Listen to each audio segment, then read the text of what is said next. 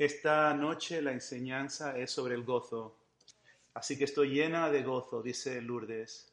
Y voy a enfocar en el último mensaje que nuestro Señor le dio a nuestra comunidad el 14 de, de marzo.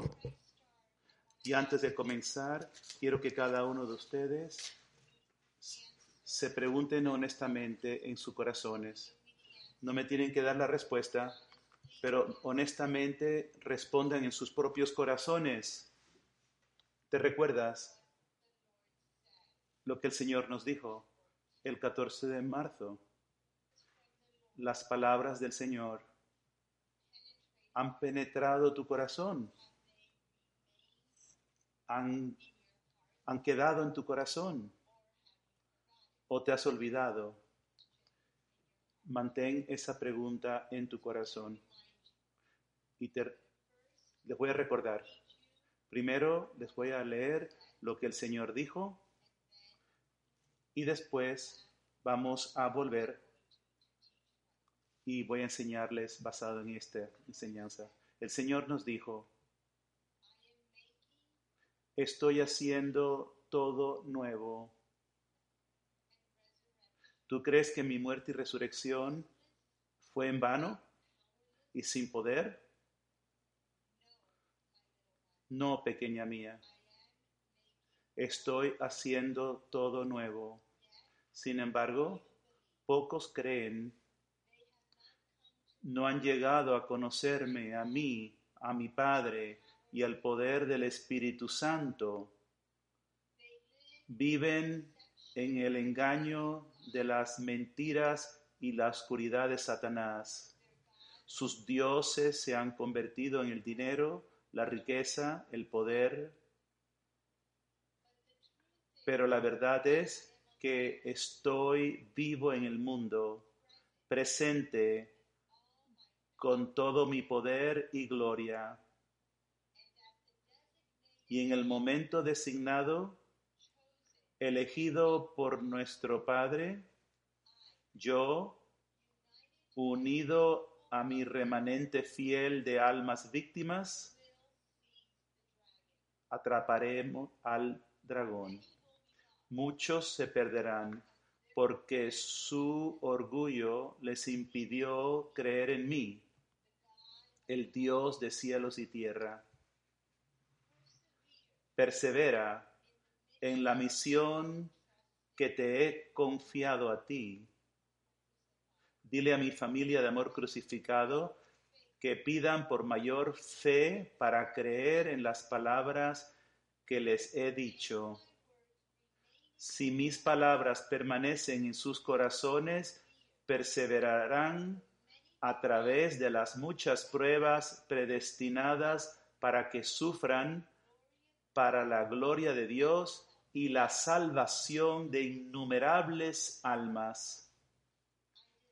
Deseo que cada uno de ustedes, alegrándose siempre en los momentos buenos y en los malos, porque han llegado a creer que estoy con ustedes. Han llegado a probar, a saborear la bondad del Señor. La alegría es el fruto de la confianza y por lo tanto mis seguidores viven en la alabanza de Dios. Mis testigos serán conocidos en el mundo por medio de la luz, de la alabanza y la alegría que irradia de sus vidas. Pequeños míos, crean que en medio de esta oscuridad estoy haciendo todo nuevo por medio de ustedes con ustedes y en ustedes. Proclamen lo que he hecho en ustedes a través del camino sencillo en que les he estado guiando. Sigan adelante y sean mis discípulos de luz, porque la luz ya ha conquistado la oscuridad. Así que vamos a, a retornar. Primero que todo, el Señor menciona tres veces estoy haciendo todo nuevo. Y por lo tanto sabemos que estas palabras del Señor son cruciales.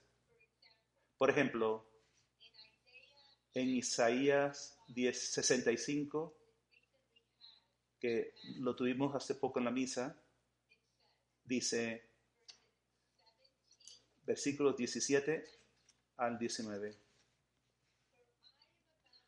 Porque estoy ya para crear un nuevo cielo y una nueva tierra. Las cosas de antes no se recordarán ni vendrán a la mente. Pero regocíjense, regocíjense por siempre en lo que yo estoy creando, porque estoy para crear Jerusalén como un gozo y su pueblo con alegría, con yo me regocijaré en Jerusalén y me deleitaré en mi pueblo. ¿Se dan cuenta que esta profecía de Isaías se ha cumplido a través de Jesús en cada uno de nosotros? Acabamos de tener nuestro encuentro en Colombia. Nuestro encuentro fue un tiempo de gozo en la Trinidad Santísima. ¿Por qué? Porque en ese retiro nosotros probamos la transformación de los hombres y mujeres de la comunidad. Una verdadera transfiguración. El Señor se deleita en nosotros. Nosotros nos hemos hecho, convertido en su pueblo. Somos una nueva creación. En Apocalipsis 21, 25 dice, y el que, eh, perdón, eh, 21, 5, el que estaba sentado en el trono dice, ven, yo hago todas las cosas nuevas. Si vamos atrás al mensaje, el, el Señor nos hace esta pregunta. ¿Ustedes creen que mi muerte y resurrección fueron en vano, sin poder. Desde que yo recibí este mensaje en el 14 de marzo, he pensado en este mensaje cada día y más que una vez al día. Estaba comprometido de que este mensaje no me iba a olvidar de él. me comprometí a que voy a permitir que el Espíritu Santo actúe en mi vida para que se haga carne de mi carne. ¿Qué es lo que esta pregunta ha hecho por mí? Si les pregunta a cualquiera de nosotros, ¿crees que la muerte y resurrección fue sin, sin, sin poder, sin sentido? Intelectualmente decimos, claro que no, pero cuando yo pienso esta pregunta una y otra vez, algo empieza a ocurrir en mi corazón, como si el Espíritu Santo me está trayendo, la palabra me está trayendo a una conciencia de todo mi ser. ¿Tú crees, Lourdes? que mi cruz es sin sentido, sin poder? Esta pregunta está trayendo la verdad en mi vida diaria. Y me tenía que preguntar, ¿vivo yo con todo mi ser en la verdad, en la realidad, en la luz de la muerte y resurrección de Jesús, creyendo que es poderoso y tiene sentido en mi vida diaria. Ahora nos movemos hacia adelante. El Señor dice, Otra vez. Estoy haciéndolo todo nuevo, pero pocos creen. Y ahora nos habla de conocimiento. Y el Señor dice que muchas veces la gente, incluso nosotros que podemos conocer, no conocemos al Padre o al Espíritu Santo, porque no hemos recibido conocimiento. Y, nos dice en la segunda párrafo después de este, que viven en el engaño de Satanás, de sus mentiras, de su oscuridad. Eso está en nuestro camino también. Cuán profundo tenemos que ir para descubrir las mentiras y el engaño de Satanás. Y estos engaños nos han bloqueado de conocer la bondad, el poder, la presencia de Jesús, la misericordia de nuestro Dios. El Señor continúa. Voy a saltar un poquito para poder llegar después al gozo. Perseveren. Entonces nos dice cómo perseverar. Él dice, primero nos pide a todos que pidamos por más fe, según las palabras que nos ha hablado.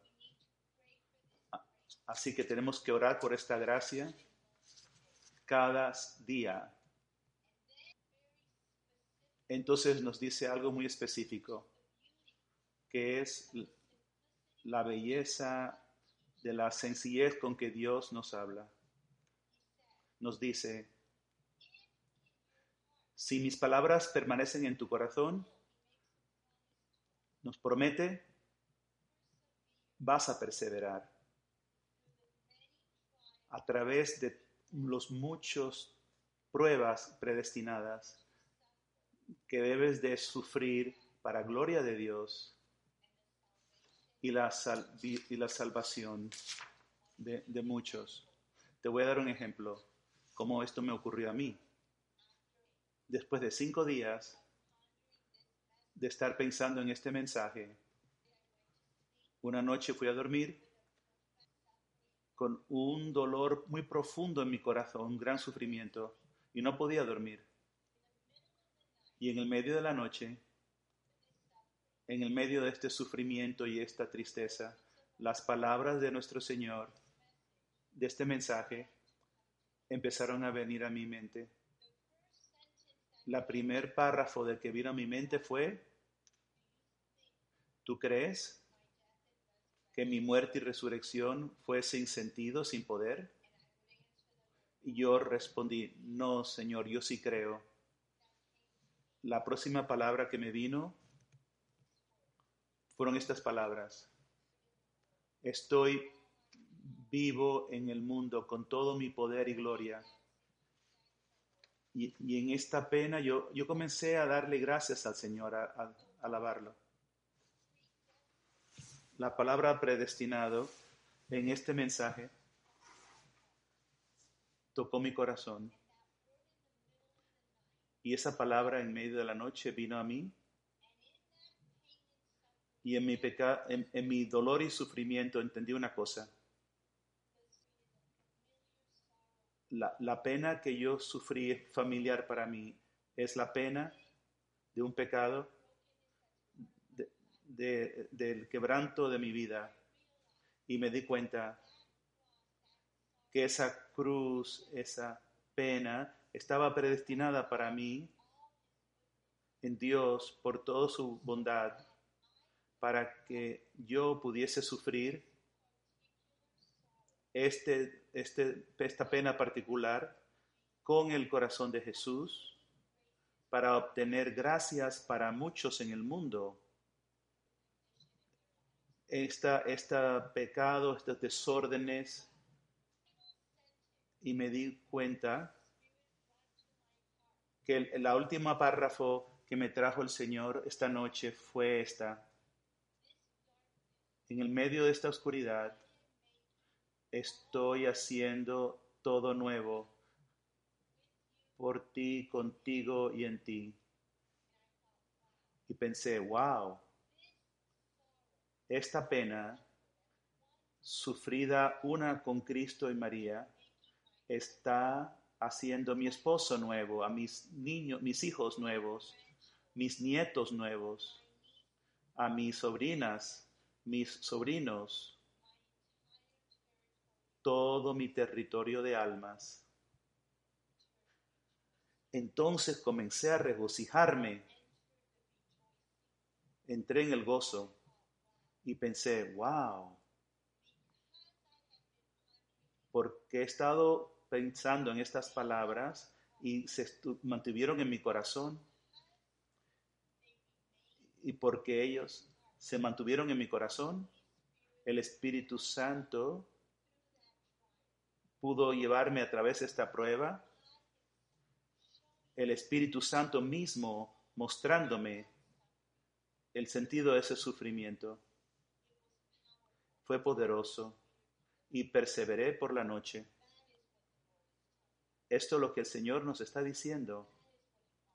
Esto es lo que quiere por, de cada uno de nosotros. Así que nos dice, yo deseo, el, Dios está trayendo a, amor crucificado a un precioso lugar de transformación, en el gozo del corazón del Padre. Y nos dice a cada uno de nosotros, tú, mi pequeña alma víctima, yo deseo que ustedes se mantengan regocijándose always, always, siempre regocijándose, en los buenos tiempos y en los malos, porque cada uno de ustedes me ha llegado a conocer ustedes han llegado a creer que yo estoy realmente con ustedes y en ustedes. Ustedes han llegado a probar lo bueno que es el Señor. Y entonces nos empieza a hablar del gozo. Y ahora quiero eh, llevar el resto de esta enseñanza hacia el gozo. Por cierto, crean eh, ocurre cinco veces en este mensaje. Y esto es lo que el Señor nos está pidiendo creer. Que Él está haciendo todas las cosas nuevas. Nos está pidiendo que creamos. Estoy vivo en el mundo, presente, con todo mi poder y gloria. Y que el, el tiempo designado es escogido por el Padre y, yo unido a todas mis remanentes fiel, vamos a atrapar al, al dragón. Nos está pidiendo que creamos en las palabras que nos está diciendo.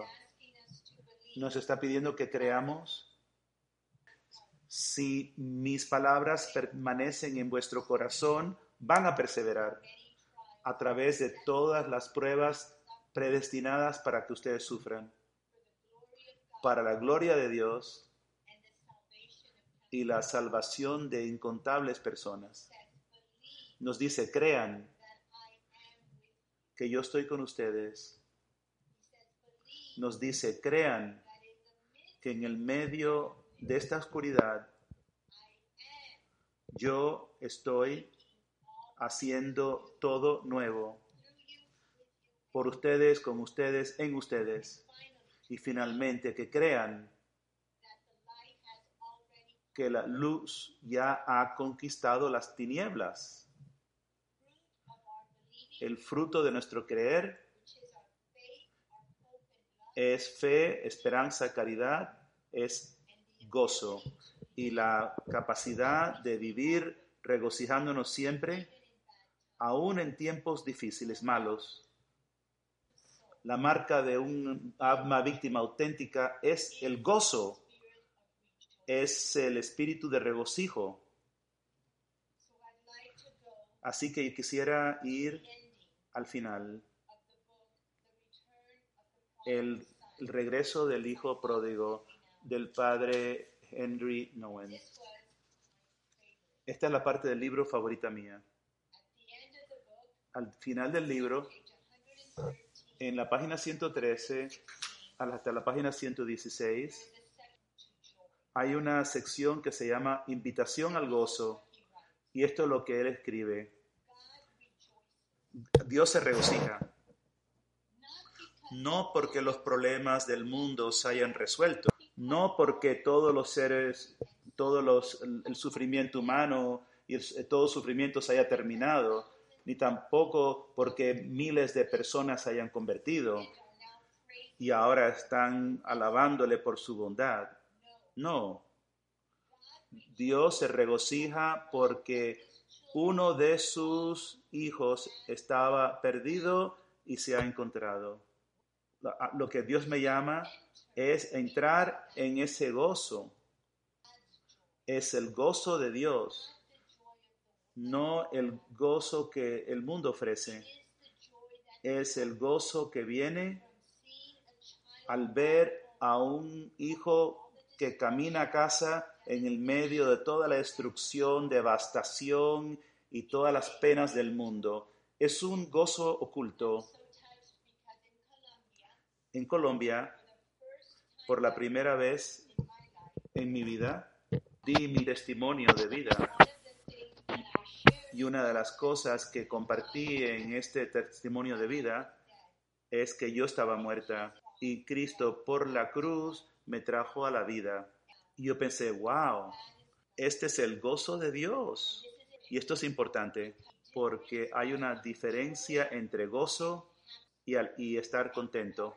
Y parte del problema eh, muchas veces pensamos que el gozo y el estar contento es lo mismo. Estar contentos es una emoción. Eh, cuando estamos en un momento de bienestar. Por ejemplo, esta noche, después de la cena, yo tuve un, postre y yo me gocé de un chocolate muy rico de, de helado, helado de chocolate, y esto me hizo profundamente contenta. Hay muchas cosas que nos ponen contentos. Es una emoción. Y muchas veces este, este contento en, un momento de dolor y sufrimiento, tú no estás contento. Pero el gozo viene de Dios. Es un don del Espíritu Santo que viene del corazón de Dios. El gozo es un estado de ser. El gozo es un estado de paz y, tranquilidad interior. El gozo es la presencia interna del Espíritu Santo en nuestra vida interior, en nuestros corazones, en nuestra alma y mente. El gozo viene de la verdad. Por eso el Señor nos dice que creamos en la verdad, en la verdad de Dios hay verdad, son verdades de redención, las verdades de la cruz. Y cuando nosotros podemos creer, podemos recibir el gozo del Padre. El gozo viene de comunión con Dios. El gozo es paz. Y gozo es el fruto de esperanza, fe, esperanza y caridad.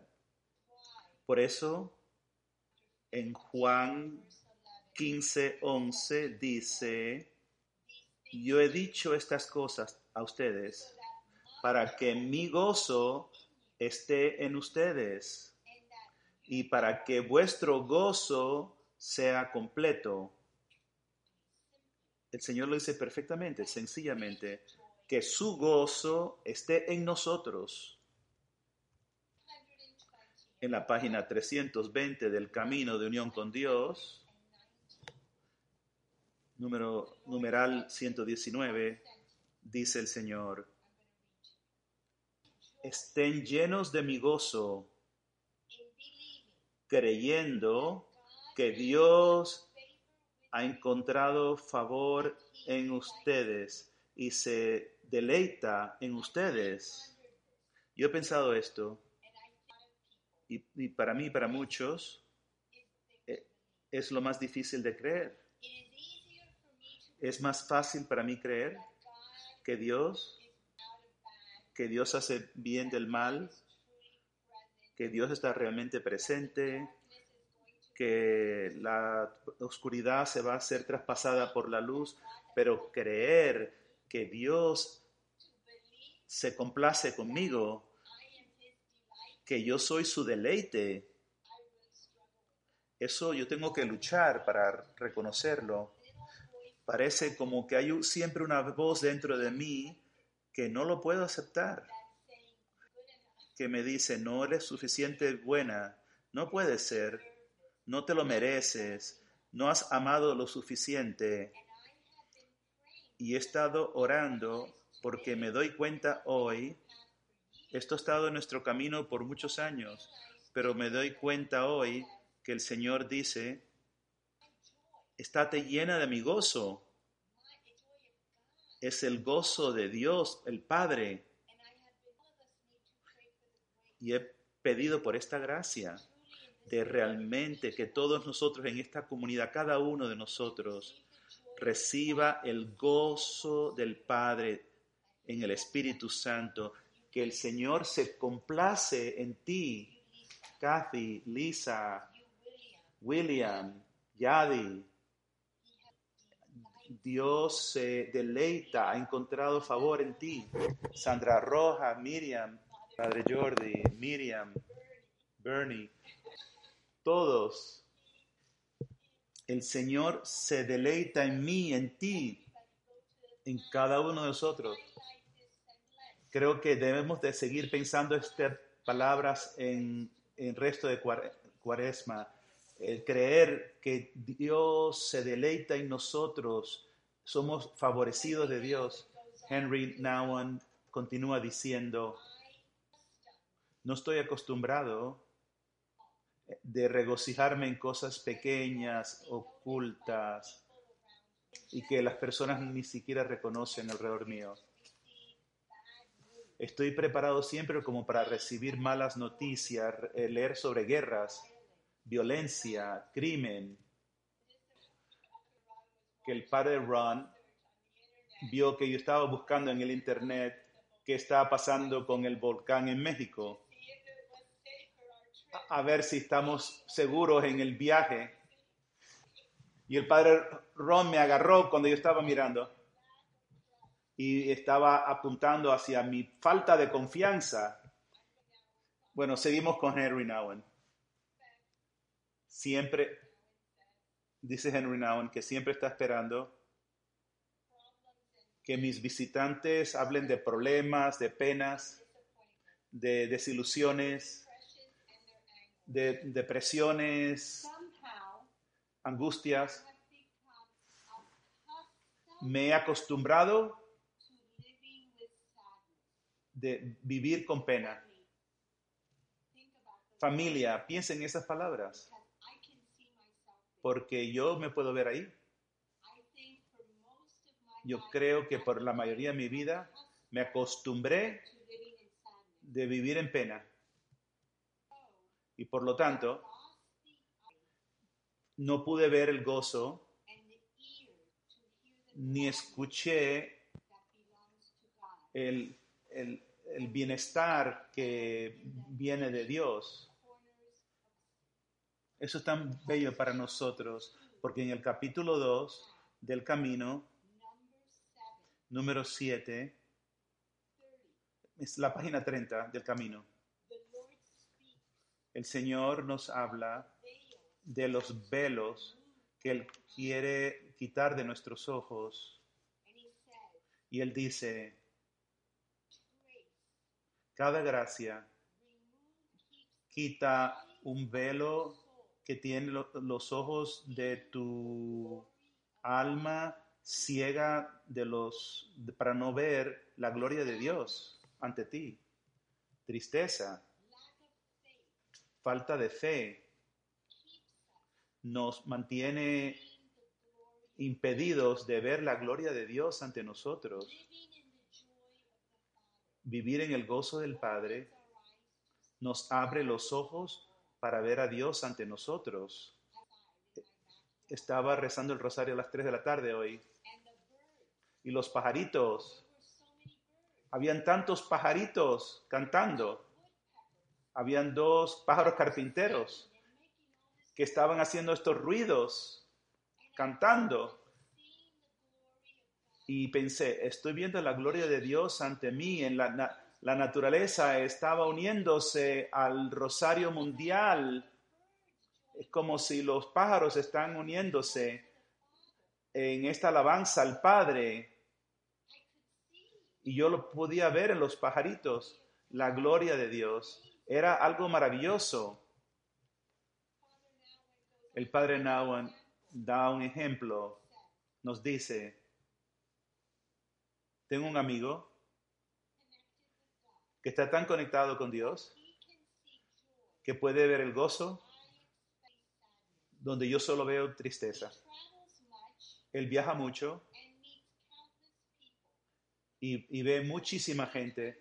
Cuando regresa a casa, siempre espero que me va a decir los problemas económicos, problemas económicos de los países que visitó, las grandes injusticias que ha visto y las penas que ha visto. Pero, aunque él está muy consciente de toda esta sacudida del mundo, él no habla mucho de eso. Cuando él cuenta su experiencia, nos habla del gozo oculto que ha descubierto. Nos dice de un hombre y una mujer o un niño pequeños grupos de personas que son fieles unos al otro en medio de todas esas eh, dificultades. Habla de las pequeñas maravillas de Dios. Esto es una verdadera disciplina. Requiere escoger la luz aun cuando hay mucha oscuridad. Esto es exactamente lo que el Señor nos dice en el capítulo 4 del camino tienen que escoger lo que es más difícil, no lo, no, lo más fácil. Para la mayoría de nosotros, tenemos que escoger no caer en tristeza. Debemos de escoger recibir y entrar el gozo. Debemos de escoger la luz cada día en medio de la oscuridad y regocijarnos en las cosas pequeñas. Mi hijo Nicky vino a casa diciendo dos historias de cómo él fue buen samaritano. Él ayudó a alguien en la carretera para arrancar el carro que estaba parado. Ayudó a otra persona. Eso es entrar en el gozo del Señor porque Dios estaba celebrando en la bondad, y, la gentileza de mi hijo, yo tuve que recordar ese pequeño gozo y gozarme en él para entrar en el gozo de Dios, en vez de enfocarme de todas las cosas negativas. Para mí personalmente y también para muchas personas es más fácil enfocarse en lo negativo y, y no ver las cosas pequeñitas Well, I'm not looking at the notes anymore. ya no estoy viendo las notas de tuya porque anda brincando por todos lados. El, el premio por, por buscar el gozo es el gozo en sí mismo. Vivir entre personas con... Eh, Henry Newman vive con personas con deshabilidades mentales y eso me ha convencido. Hay tanto rechazo y tanto dolor y, y tanto quebranto entre nosotros. Todos lo sabemos. Una comunidad que ha lidiado tanto con heridas. Pero una vez que tú escoges reclamar el gozo escondido en el medio de los sufrimientos, la vida se convierte en una celebración. Piensa en esto. Recibe estas palabras. Reclama el gozo oculto en el medio de los sufrimientos. Esto es lo mismo que yo dije en una enseñanza sobre, sobre la... Y esa enseñanza se ha quedado conmigo en mi corazón. Y yo dije una cosa que sé que es del Espíritu Santo. Y, me he quedado con esa oración. Yo dije, en cada tormenta de nuestra vida hay una bendición de Dios. Y necesitamos descubrir en cada prueba, en cada tormenta, esa bendición. Es lo mismo aquí. En cada sufrimiento hay un gozo. Y necesitamos reclamarlo, descubrirlo. El gozo no niega la tristeza, sino que lo transforma y lo hace más y te lleva más gozo. En el cristianismo, el, el gozo y la pena van juntos. En el mundo, el gozo y la, pena se separan. Pero como cristianos, como seguidores de Cristo, gozo y pena van juntos. Y lo vemos en la vida de Jesús y de María. Jesús, como, como nos dice Isaías 53, es el, el, hombre de las, del dolores. Es la madre de los dolores, la Virgen. Sin embargo, en todos esos dolores, en esas penas, el gozo nunca dejó sus corazones en la piedad vemos la agonía de Nuestra Señora con su hijo muerto en sus brazos. Está experimentando profundo dolor.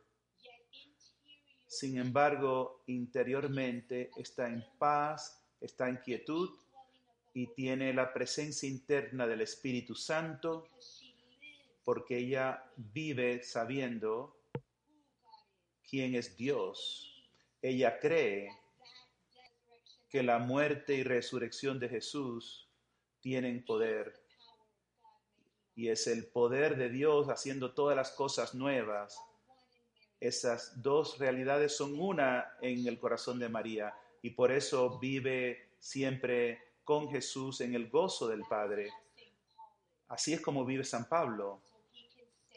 Por eso puede decir, regocíjate siempre, mientras que vive persecución y angustias y, y, latigazos y todas clases de cosas terribles.